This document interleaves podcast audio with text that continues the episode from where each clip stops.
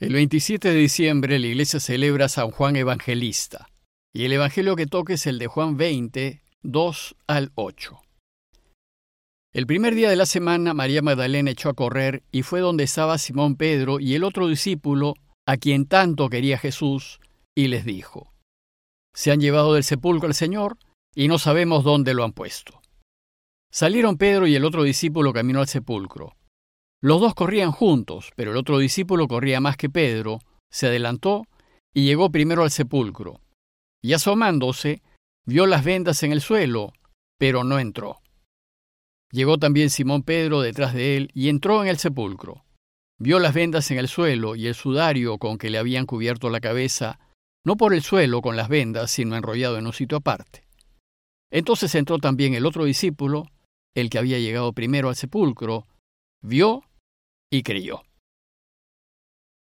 Ayer la Iglesia nos invitó a meditar en el martirio de San Esteban, para enseñarnos que el verdadero nacimiento consiste en pasar de este mundo al Padre, y que si queremos nacer de nuevo, a la vida verdadera, debemos estar dispuestos a dar la vida por Jesús y su causa.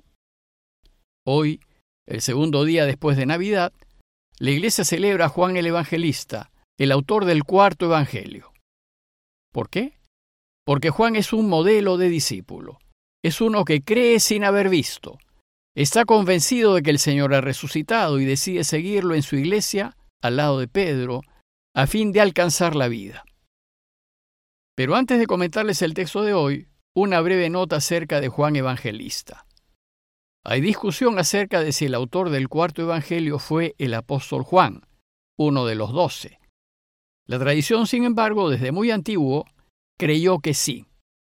Más aún ha sostenido que Él es el discípulo amado que aparece en el Evangelio, y a quien se le atribuyen también la autoría del Apocalipsis y de tres cartas del Nuevo Testamento. Entonces, y siguiendo lo que sostiene la tradición, el evangelista fue uno de los doce, podemos decir que fue un judío de Galilea, hermano de Santiago e hijo de Zebedeo. Todo indica que vivió en Cafarnaúm y junto con su hermano Santiago, trabajó con su padre en una pequeña empresa de pesca en el lago de Galilea. Y cuando Jesús empezó a anunciar la buena noticia, lo invitó a ser uno de los suyos. Dice Mateo 4, 21 al 22, que Santiago, el de Zebedeo, y su hermano Juan estaban en la barca con su padre Zebedeo arreglando sus redes. Y Jesús los llamó. Y ellos al instante, dejando la barca y a su padre, lo siguieron. Según los relatos evangélicos, esto sucedió cuando junto con su hermano se encontraba trabajando con su padre en la playa de Cafarnaúm. Después, junto con Pedro y Santiago, llegaron a ser amigos íntimos de Jesús. Los tres lo acompañaron en momentos muy importantes de su vida, como en su transfiguración, en la resurrección de la hija de Jairo y durante su agonía en el huerto. Junto con su hermano Santiago, debieron ser de carácter fogoso y apasionado, pues según Marcos 3:17, Jesús les puso por sobrenombre Boanerges, que significa hijos del trueno. La tradición también sostiene que Juan fue el más jovencito de los doce, tal vez un niño, pues fue él quien se reclinó sobre el pecho de Jesús durante la última cena y le preguntó, a insistencia de Pedro, quién era el que lo iba a traicionar. Tiempo después, cuando Jesús fue apresado, Juan lo siguió a casa del sumo sacerdote y pudo entrar con Pedro, gracias a que era conocido del sumo sacerdote. Luego siguió a Jesús durante su pasión, y estando en la cruz y a punto de morir, el Señor le encargó el cuidado de su madre María. Primero desde la cruz, Jesús le dijo a su madre, Mujer, he ahí a tu hijo. Y luego le dijo a Juan, He ahí a tu madre. Y nos dice el Evangelio que él la recibió en su casa. En el texto de hoy es el discípulo amado el que corrió junto con Pedro al sepulcro, después de que María Magdalena les avisó que la tumba estaba abierta y el sepulcro vacío. Y Juan, a la luz de la tumba vacía, fue el primero que vio y creyó. Además fue testigo privilegiado de varias apariciones del Señor resucitado. Y cuando la iglesia inició su anuncio, Juan acompañó a Pedro tanto en la predicación inicial en el templo de Jerusalén, donde apresados llegaron a comparecer ante el gran Sanedrín por causa del Señor, así como después, en su viaje de predicación a Samaria. Tuvo una comunidad de seguidores que la Iglesia conoce como la comunidad joánica, y a la que la investigación actual atribuye la redacción del Evangelio.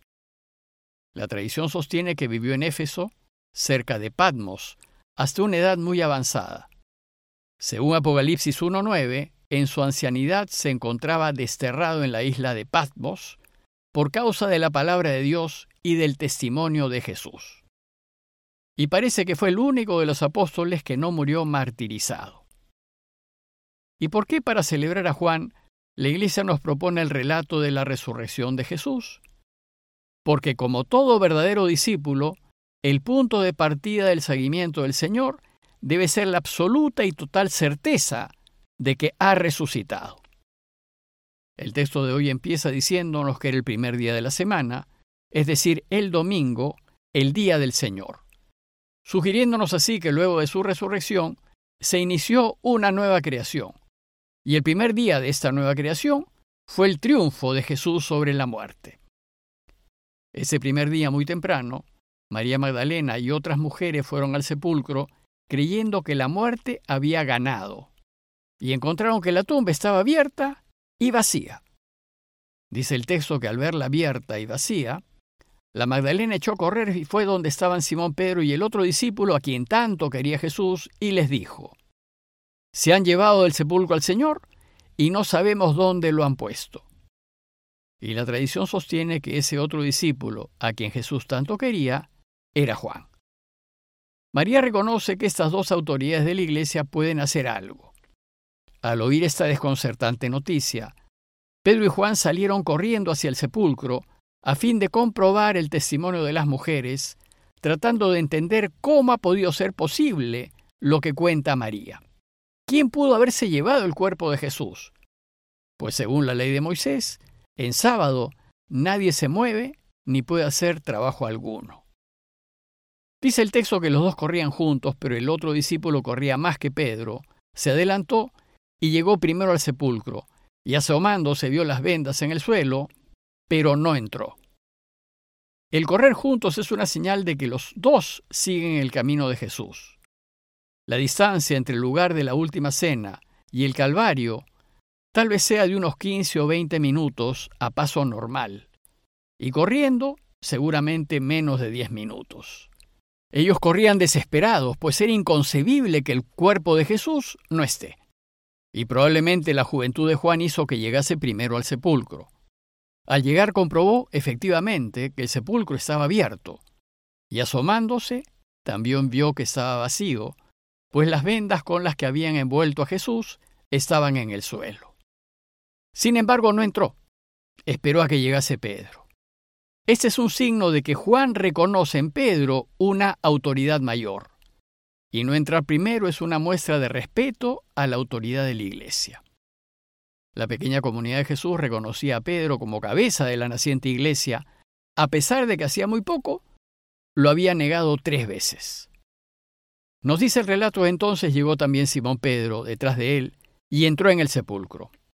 Pedro fue el primero en entrar, pues tampoco las mujeres habían entrado, y el testimonio de Pedro es lo que va a dar fe de que efectivamente el sepulcro estaba vacío y que el cuerpo de Jesús no estaba. Pero además el evangelista explica con mucho detalle lo que Pedro vio. Vio las vendas en el suelo y el sudario con que le habían cubierto la cabeza, no por el suelo con las vendas, sino enrollado en un sitio aparte. Parece que los judíos sepultaban a sus muertos cubriéndolos con una sábana y luego envolviéndolos con vendas, y parece que les ponían un paño o sudario en la cabeza. Por ejemplo, cuando Jesús resucitó a Lázaro, en Juan 11:44, dice que salió el muerto atado de pies y manos con vendas y envuelto el rostro en un sudario. En este caso, el texto nos dice que las vendas estaban en el suelo y el sudario o la sábana enrollada en un sitio aparte. Y si las vendas y el sudario se encuentran allí, es señal de que no se han robado el cuerpo de Jesús, sino que quien estaba envuelto en ellas ha salido de ellas y ha salido del sepulcro. Ahora bien, el detalle de esa descripción lleva a pensar que el autor del Evangelio fue testigo directo de lo que Pedro vio, porque también él lo vio. Sin embargo, el momento más importante del relato es el final, en donde Juan da su propio testimonio. Dice el texto que entonces entró también el otro discípulo, el que había llegado primero al sepulcro, vio y creyó. Y mientras Pedro quedó confundido por la desaparición del cuerpo de Jesús, el discípulo amado, a la vista de la tumba vacía, vio y creyó. Creyó que la muerte no había terminado con la vida, más bien que la vida había vencido a la muerte. Para él resultaba evidente que Jesús había resucitado de entre los muertos. Y con esa total certeza fue capaz de salir al mundo a anunciar que el camino de Jesús efectivamente lleva la vida. Ahora bien, dos días después del nacimiento de Jesús celebramos al discípulo amado. Y al celebrar a Juan, tan cerca del nacimiento de Jesús, la Iglesia une el nacimiento con la resurrección, a fin de celebrar que el verdadero nacimiento es seguirlo y vivir como Él vivió. Pidámosle pues a Dios que a semejanza de Juan, seamos transformados por la fuerza de su resurrección para anunciar a todos que este niño que ha nacido es quien nos llevará a la vida verdadera. Compañía de Jesús, Jesuitas, Perú.